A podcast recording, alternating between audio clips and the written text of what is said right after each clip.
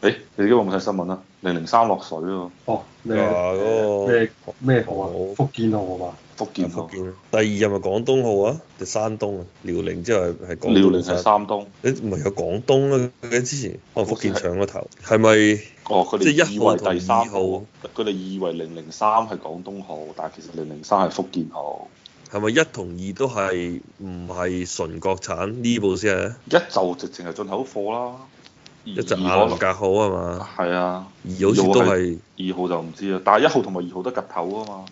慘啊！即係山東號係嘛？山東號前身係乜嘢？國產啊，唔係喎，係第一部喎，國產係山東啊。咦唔係啊？哦，係咯，哦，係根據蘇聯圖紙研究，再加上但係全自己製造。製作係自己製造，但係技術唔係佢自己技術，逆向研發嘅。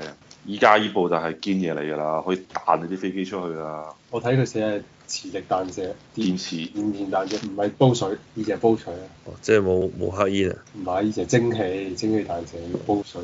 咁邊個係黑煙啊？啊老大哥係黑煙啊？唔係黑煙阿煙啊係係因為佢嗰個係引擎核動力啊，動力。核動力。佢依家都唔係核動力，佢係常規動力嚟㗎 咋。常規動力即係要去要要入油咯嘛，要日有啊，依家係嘅可能核動力太閪貴啊，養唔起啊，屌你！佢整唔到，邊個唔想整核動力啫？你等中於國有中國係有核動力技術嘅，但係屌你有就肯定用啦，你知唔知？你你實際上整咗部咁嘅船，你點補給啫？你都佢冇我航之線前我之前睇中國係有核動力核潛艇嘅喎。冇少，但係有三架，應該就係技術唔穩定。有啊，中國數數字因為多你你你幾呢架，個係係真係有，但係即係你始終你你只要你你呢個補給太貴係你冇美國呢啲咁多海外基地，你邊個幫你補給啫？啊，今時唔同往日咯喎，屌你！即真係揾佢揾揾薩摩亞補給啊！中國依家去波斯灣，我知道嘅都已經至少有三個補給站，即係咪有斯里蘭卡？啊我加埋斯里蘭卡就，哦係啊，斯斯斯里蘭卡係三，加埋斯里蘭卡係三個咯。但你嗰個啲柬埔係寨係軍事基地，反屌你柬直埔寨情。柬埔寨要搞，斯里蘭卡肯定有，巴基斯坦都有。佢呢啲係真係，佢係真係俾你軍港嚟俾你補給定還是我哦，我係直情係你軍事基地啊！屌你，佢擺閪晒嘢啫嘛，話咩港口港口，肯定係軍事基地啦！屌你。咁閪狼啊嘢，咁樣柬埔寨軍事基地添。啊，起啲嘢你面頭講啊，大家都好聽嘅，係咪啊？補給站啊，或者咩安保措施啊，呢啲閪嘢，有閪咁多人打仗咩？仲有邊度啊？係啊你講埋講咩？柬埔寨、斯里蘭卡、巴基斯坦，巴基斯坦嗰啲一定有啊嘅，而且巴基斯坦嗰個港口已經好近中東啦，已經。哦，就係紅海對出啦。哦，唔係係啊紅海，誒誒波斯灣地。佢真係要開拖嘅話，啲架撐咪陸運過去，陸運過去巴基斯坦，誒都唔使行海運去補給啊！你你要運軍火，你直接陸運陸地可以送啲軍火過去，所以今時唔同啊啦，你只可以話太平洋佢冇料到，但係印度洋佢係有料到㗎啦已經。佢啲屌閪航母就係為佢嘅講法啦，佢啲屌閪航母就係為咗保衞印度洋航線啊嘛。應該冇航母嘅時候有邊個侵犯咗呢個航線啊？冇人侵犯啊嘛，有美國佬咯，又話唔俾你行咩？你做生意佢冇話唔俾你行，佢鬥你啫。幾時？誒，你可以查下嗰件事，好閪幾大單下，叫銀河號事件。美國佬咪就扣閪咗你條船咯。佢話你上邊有啲危險武器之類啲閪嘢，跟住後尾咁咪但係將中國每年好多部船㗎嘛，中國係世界工廠嚟嘅，哦唔係，其實咧，如果你嘅能源咧真係有咁大需求嘅時候咧，你係真係需要保衞條航線嘅。尤其美國佬唔保護你嘅時候係咪先？美國佬又唔依家好似唔止印度洋啊，好似喺西非嗰邊都搞搞開始搞軍事基地啊佢。西非邊個輪到佢啊？西非就肯嗯定係嗰個咩咯，係佢西非哦你講咗好耐啦。美美林西比定唔知咩啊嗰個。係同佢講呢啲嘢咧，其實都基於一個大嘅基礎啊，就係話你係要將中國嘅貨不停賣出去，不停賺外匯去支撐翻你呢啲嘢。即係如果你個經濟上冇辦法繼續撐落去咧，你遲早一日就入不敷支，好似老大哥咁。我覺得高中國軍費咧，依家應該係好閪搭水嘅，因為咧你啲航母咧揸出去一次咧，都係天文數字，就燒油都燒閪死你。你都更加唔好講，你部船開出去，你啲維保、你啲電子設備嘅維護，同埋你啲飛機飛嚟飛去嗰啲油費。之前我哋好多年前咪聽過，即係香港唔知邊個主持人，我唔知佢講嘅故事定係堅㗎啦。就直升飛機飛一次都十五萬，你啲戰鬥機飛一次咧就係攞百萬嚟計數㗎啦。不過佢當時落佢佢用嘅係港紙去計數啦。你戰鬥機嘅飛機就係油費定係唔知咩嘢，定係可能發動機啲損耗啊之類啲嘢，都係攞百萬作為單位嚟做損耗。啊咁、你啲船你一日到黑開出去，開跟住始啲燥船啊就，飛機飛嚟飛去啊，誒飛機就飛嚟飛去啊嘛，啲飛機肯定唔係淨係飛一次就翻屋企啊啦，係咪先？啲飛機可能要去唔同嘅浪啊嘛，唔同嘅風向各種各樣嘅，你肯定要飛好閪耐啦。而且你啲航母一出去，肯定唔係一到一部航母出去㗎啦，你一個編隊出去㗎啦嘛。咁真係中國煙民要食好閪多煙先可以埋到張單啊喎。 怪你唔知得中國唔俾我哋食電子煙，逼我哋食雲煙啊嘛， 你老母！自從習近平上位之後，荷花又出咗嚟係嘛？一係咩荷花啊一係荷花係佢以前做嘢嘅地方嘅地堅啊嘛，話以前主席都中意食荷花噶嘛，哦，主席 荷花牌香煙啊，唔係食荷花啊，計咩價位呢？香煙？應該都係三位數嗰啲荷花啊嘛。哇哦我奢侈嘅主席屌你老味， 唔係主席當年就肯定冇得食三位數嘅荷花啦， 主席可能都係食幾毫子嗰啲荷花嘅啫。爭唔喺原本係因為價價格差距。但係因為主席做咗主席，從書記變咗做主，唔係從縣書記變成咗國家書記之後咧，就越食越貴啊！就越食越貴啦。即係所以依我以為啲家領導啊，中意食咩中華呢？定係黃鶴樓啊啲？應該係唔係中華係最多，中華係硬通貨嚟啊嘛，嗯就話你有冇面就係睇你有冇畫字啊嘛。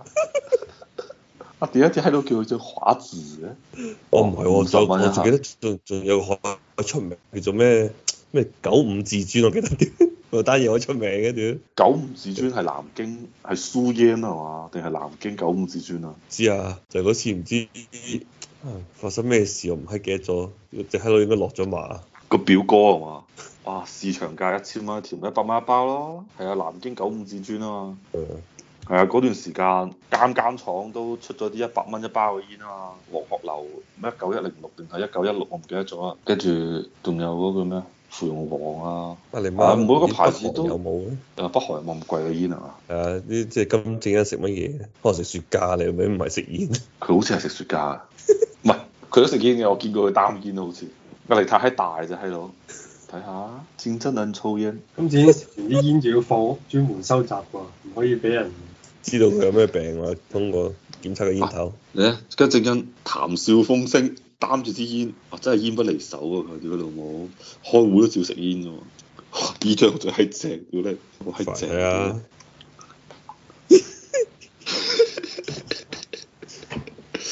誒呢張咪就係嗰喺佢當時喺祖國嗰時咯，唔係呢個越南，越南特金會啊，見阿侵侵嘅時候食煙啊，佢哋用火柴嘅，屌好撚酷㗎！我我知道好多人都用我就夠酷，唔係用支布噶嘛。因為危險啊！屌你，我記得嗰陣時，啊係幾時啊？應該係我讀緊書嗰陣時候，啲人就玩食煙啊嘛，咁啲人就喺度成日玩 Zippo 啊嘛，但我唔知嗰隻 Zippo 係堅嘅 Zippo 定係流嘅 Zippo 啦，搞到哐哐聲啊嘛，兩嚿水一個啊。誒，屌你媽！同你講個花邊新聞，嗯我，個留學生唔識嘅，我哋有一個大耳窿朋友同學，啊點啊？今年年底要做老豆啦，但係未結婚啊嘛，誒你又知啊？我估嘅啫嘛啲，點解佢大耳窿紅嘅？佢份工係佢行業放數啊， 唔佢份工係放數啊嘛，係有個幫有助個人專有名詞叫咩話？ 財仔啊嘛。呢個係俗稱嘅， 叫做 資產管理公司啊！唉好好閪簡單，你乜搜佢搜佢個名就知啦。啊咁係出名，首個名知道啊？屌你 title 乜嘢啊？雖然我知工作範圍係放數係嘛，定收數啊？定放定收 啊？助企疏困解難。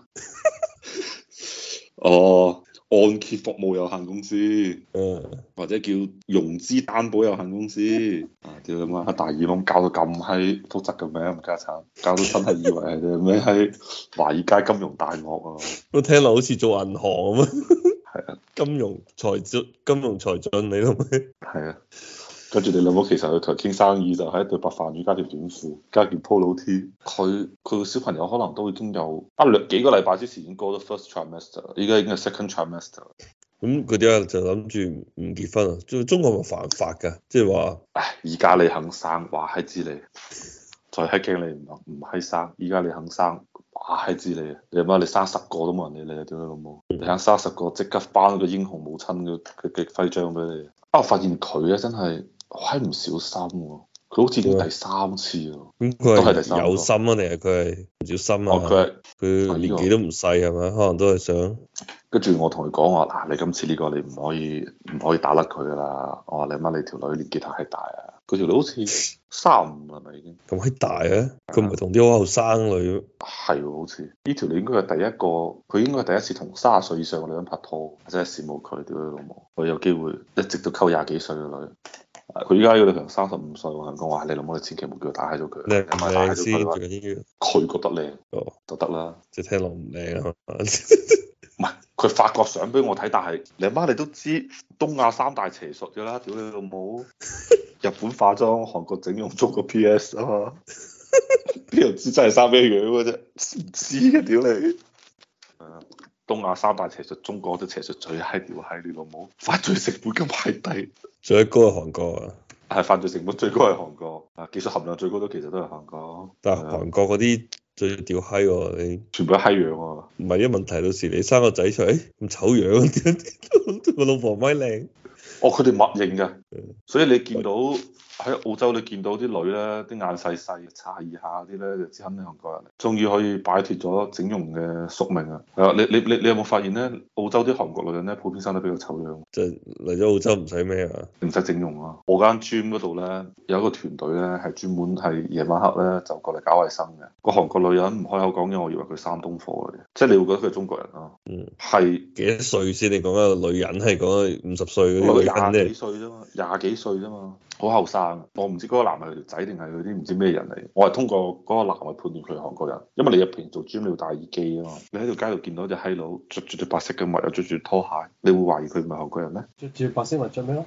就着住對白色嘅拖鞋，就着住對拖鞋咯，拖鞋定涼鞋？拖鞋拖鞋係真係拖鞋啊！即係嗰種設計嘅款式咧，就似 Nike 嘅嗰種拖鞋啊。但係佢哋係咪着 Nike 就未必啦嚇，有啲係着 fila 啦嚇，即係韓國仔會咁着嘅啫。即係我就我一路都搞唔明點解韓國人要着拖鞋時要着襪，做一年四季着拖鞋都要着襪嘅。唔係架仔都中意着涼鞋着襪咩？架仔係着嗰啲人字拖或者咩嘢中意着襪，但係佢哋唔係着人字拖啊嘛，佢哋係唔會攞隻嘢叉住你腳趾公啊嘛，佢真係就係包住你隻腳嗰種啊嘛。係嗰啲就唔得嘅。跟住我見健身房有幾個女仔應該係韓國裔嘅，係真係整容同冇整容真係爭好閪遠。不過我真係想去見韓國見識下，到底成街嘅整容係咩 feel？我都想見識下，講真。之前我喺健身房有條女生得好閪靚，嗰、個女係韓國人嚟嘅，嗰、個女一睇就知係整過容。佢係嗰個女仔唔講英文嘅，嗰、個女仔淨係講韓文。我個留學生嚟，應該係係得放假嘅時候，放寒假、放暑假嘅時候先見到個靚妹嘅。但係嗰個女就好閪靚，整得好閪靚，真係整得好閪靚，生得好閪似日本 A.V. 女優，屌佢老母！